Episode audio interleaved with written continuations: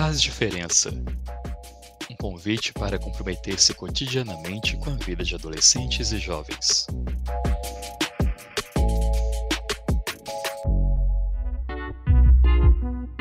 Olá, esse é o podcast Faz Diferença, uma série produzida pela Associação Imagem Comunitária e a Comissão de Prevenção à Letalidade de Adolescentes e Jovens, que faz parte do Fórum Permanente do Sistema de Atendimento Socioeducativo de Belo Horizonte. Ela leva até você propostas que geram impacto positivo na promoção da vida da juventude em situação de vulnerabilidade e risco social. A ideia aqui é conversar com agentes públicos, pesquisadores, militantes e quem mais se engaja na luta pelos direitos dessa população. Vem com a gente! O encontro com o nome próprio de quem atende e é atendido é, sem dúvida, essencial para a humanização dos serviços e a ponte que possibilita o diálogo criando uma verdadeira rede de corresponsabilidade e autorreflexividade, esse é um movimento que requer uma postura atenta e engajada não só do poder público, mas de toda a sociedade civil, organizada em movimentos sociais estudantis, em coletivos de arte, esporte e religião, nas redes tecidas nos territórios, nos bairros e nas quebradas. Neste episódio do podcast Faz Diferença, debatemos sobre essa soma que garante que a pauta de proteção e valorização da vida de adolescentes e jovens ocorra de forma efetiva e humana. Para a conversa, convidamos Felipe Zilli, jornalista, professor e pesquisador da Fundação João Pinheiro, que trabalha há 20 anos na área de segurança pública. Também temos a presença de Michele Gangana, psicóloga e diretora dos programas Fica Vivo e Se Liga, vinculados à Secretaria de Justiça e Segurança Pública de Minas Gerais, além de ser a coordenadora da Comissão de Prevenção à Letalidade de Adolescentes e Jovens do Fórum Permanente do Sistema de Atendimento Socioeducativo de Belo Horizonte. A corresponsabilidade coloca a proteção e a valorização da vida de adolescentes em situação de vulnerabilidade como uma demanda para todos e todas. Somar é estar junto, antes de tudo. O que isso significa no combate e prevenção à letalidade juvenil? A gente tem, principalmente no Brasil, uma visão muito reducionista do que é o envolvimento de jovens com violência armada, com homicídios. É, tradicionalmente, a gente costuma ver esse tipo de problema é, essencialmente relacionado às disputas no tráfico de drogas. Então, todo, todo agente de segurança pública que a gente vê dando entrevistas, quando a gente pergunta é, por que, que os homicídios acontecem, por que, que os jovens se envolvem com tanta intensidade é, em violência letal, a resposta pronta é disputas do tráfico de drogas. É, só que quando a gente vai a campo, quando a gente vai fazer pesquisa sobre o assunto a gente vai dar voz aos sujeitos envolvidos com essas violências, aos jovens e adolescentes envolvidos com essas violências, a gente não consegue mais só aceitar a narrativa do tráfico de drogas. É claro que o envolvimento em gangues, o envolvimento na, nas redes de comércio de drogas ilegais, elas vão potencializar a violência entre jovens. Elas vão trazer dinheiro, elas vão trazer armas, elas vão trazer motivos de disputa e rivalidades entre jovens. Óbvio, a gente não pode desconsiderar a importância do tráfico. Só que a gente também não pode desconsiderar a, a imensa gama é, de significações, de sentidos, de motivos é, simbólicos que estão envolvidos nesse tipo de violência. É, a gente vê disputa de jovens e mortes entre jovens por questões outras que não somente do tráfico. Por questões de demonstração de força, por questões de rivalidade é, por causa de, de, de, meninas, de namoradas, por questões de rivalidades comunitárias, por vários outros tipos de disputas e rivalidades que são resolvidas de forma privada e violenta no local onde esses jovens moram. É, então a gente precisa entender, é, muito mais do que disputas envolvidas em redes de tráfico de drogas, é, por que, que alguns conflitos que são naturais da, da, da adolescência, são naturais de, que, que, que apareçam entre jovens, por que, que alguns conflitos em alguns territórios são resolvidos de maneira privada e violenta por meio das armas de fogo? A gente vive numa sociedade em que a garantia do direito à vida ela é carregada de condicionalidades. Não é uma garantia que se apresenta de forma igualitária para todos.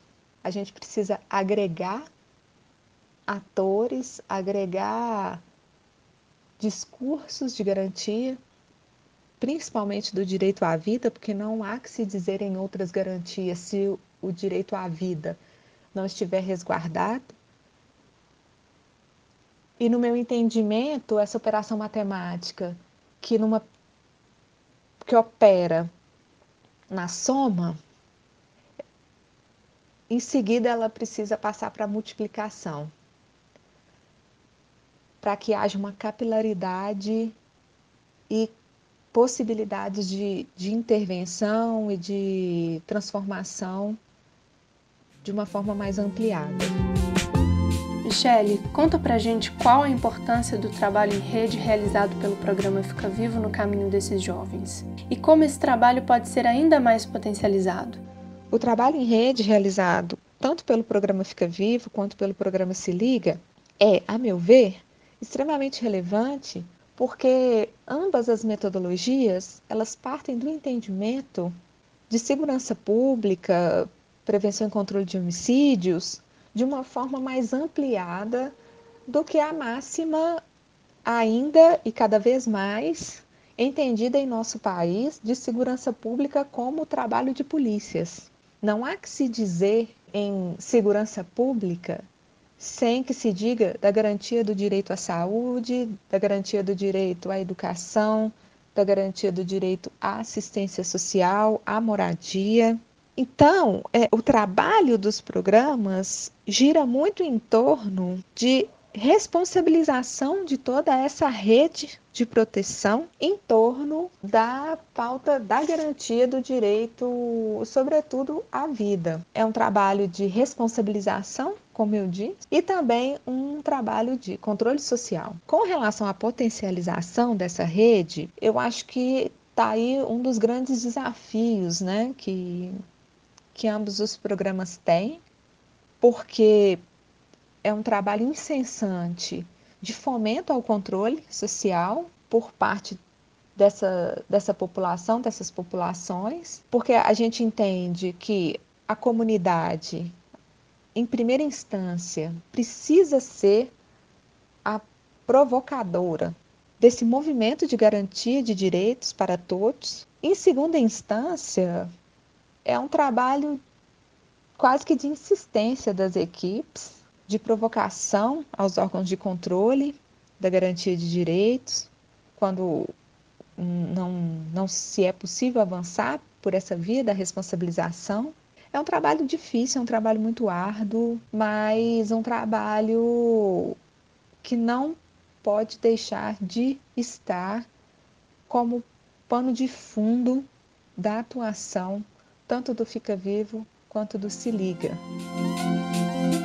Felipe, qual a importância do trabalho de produção de dados e informações que você desenvolve na Fundação João Pinheiro e como é que ele incide no trabalho em rede com as políticas públicas e os programas voltados ao atendimento dos jovens, como é o caso do Fica Vivo? É, quando a gente pensa de maneira um pouco mais abrangente a, as possibilidades de atuação que o Estado, que o poder público de maneira geral, ele tem sobre qualquer problema público, sobre qualquer área de política pública, a gente pensa lá no início na produção de informação. É, por que, que eu estou dizendo isso? Porque a gente não consegue pensar em nenhum tipo de solução razoável para qualquer tipo de problema se a gente não tiver conhecimento adequado sobre aquele problema. A gente precisa saber primeiro qual é o problema que a gente está enfrentando. É, e é assim qualquer área de política pública. A gente não faz nenhuma política pública para a educação sem ter dados é, apurados, sem ter dados muito bem embasados do, de quais são os problemas da educação.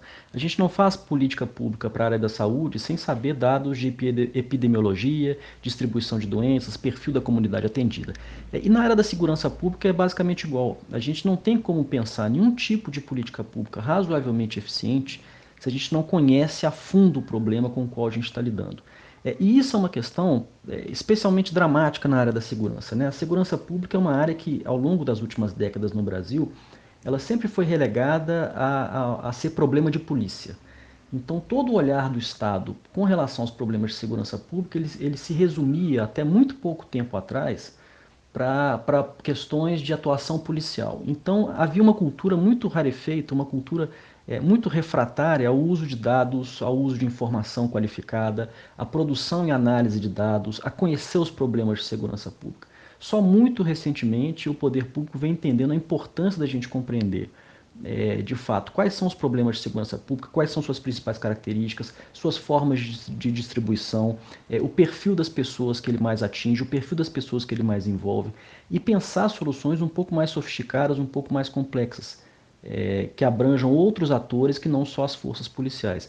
É, e nesse sentido, a atuação de organizações como a Fundação João Pinheiro, é, como o FMG, como a PUC, que também tem grupos de pesquisa na área de segurança pública, é absolutamente fundamental, porque é da união entre, entre academia, poder público, sociedade civil, atores do poder judiciário, do poder legislativo, do poder executivo, é, na análise, na consolidação desses dados, que aparece a possibilidade da gente pensar é, políticas públicas e intervenções um pouco mais sofisticadas, um pouco mais abrangentes, que envolvam é, muitos atores, que sejam multissetoriais, para problemas tão complexos quanto são os da segurança pública.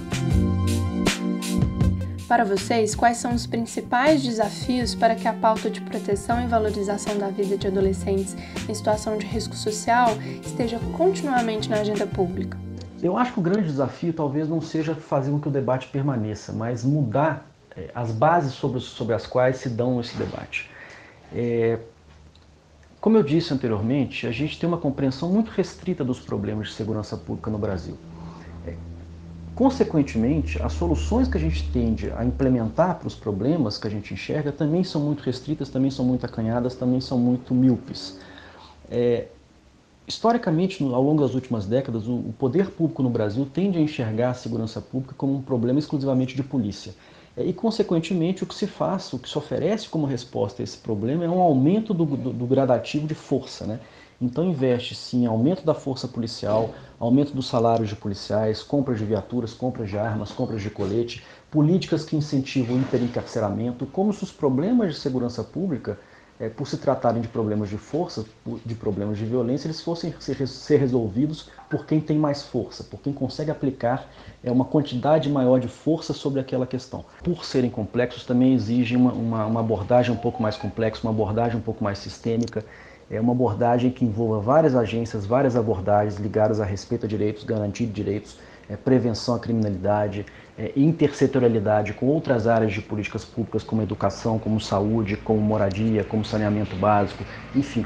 Problemas de segurança pública são talvez os problemas públicos mais complexos que um país pode enfrentar é, e ele definitivamente não vai ser enfrentado com uma atuação é, restrita, míope, enviesada, achando que se trata de colocar mais força sobre um determinado assunto, que isso vai resolver o problema de segurança pública. É até difícil, né? Elencar, pensar por onde começar. Em nível mais macro, eu acho que o desafio passa por essa política de caçada ao inimigo. É um ciclo que se retroalimenta, né? A população cansada da violência, esse bombardeio midiático em torno da violência, o discurso do ódio, e aí, consequentemente, plataformas eleitorais que pregam a solução da violência por vias extremamente violentas. Esse ciclo, ele se apresenta por vezes de uma forma tão robustecida que o nosso desafio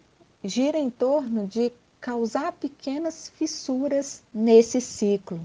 É muito desafiador, então, mostrar resultados e visibilizar esses resultados. Eu acho que tanto internamente, entre os próprios profissionais que atuam, tanto no Fica Vivo quanto no Se Liga, e também visibilizar para os gestores, gestores políticos, é um grande desafio, mas eu acredito muito que é um trabalho possível. É um trabalho de desconstrução e reconstrução, mas é um trabalho possível não deixe de conferir a série completa do podcast Faz Diferença.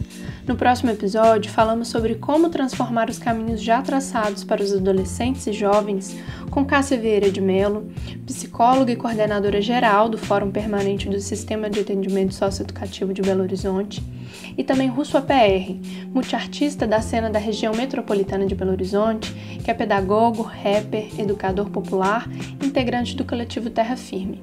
E se você também faz diferença no encontro com esse público e quer compartilhar a sua experiência, entre em contato com a gente pelas nossas redes sociais ou pelo e-mail o que faz diferença@gmail.com. Esse podcast é realizado pela Associação Imagem Comunitária e a Comissão de Prevenção à Letalidade de Adolescentes e Jovens do Fórum Permanente do Sistema de Atendimento Socioeducativo de Belo Horizonte Conta com a coordenação de Rafaela Lima e Múcio Greco, apresentação de Isabelle Chagas, roteiro de Vitória Brunini, música do MC Tio do Barreiro e edição de Fernanda Godinho. Acordei na madrugada, noite gelada. Abri a janela, registrei minha quebrada. Tudo na calada, tinha quase nada. Só mais um maluco que na rua caminhava. Eu com muito frio, neguinho, querendo dormir. Mas os pensamentos faz meu corpo resistir. Pensava nas pessoas que nem falam mais comigo. Pensava nos parceiros que eu achava que era amigo. Pensava nos estudos, caralho, larguei de canto. Pensava na coroa, acorda cedo, vai pro trampo. Pensava em várias coisas, problemas do mundo. Em ser trabalhador, um MC ou vagabundo. Pensei em vários problemas meus e diferente dos seus. Meus vizinhos não são nobres.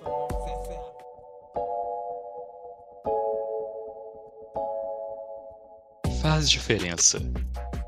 Um convite para comprometer-se cotidianamente com a vida de adolescentes e jovens.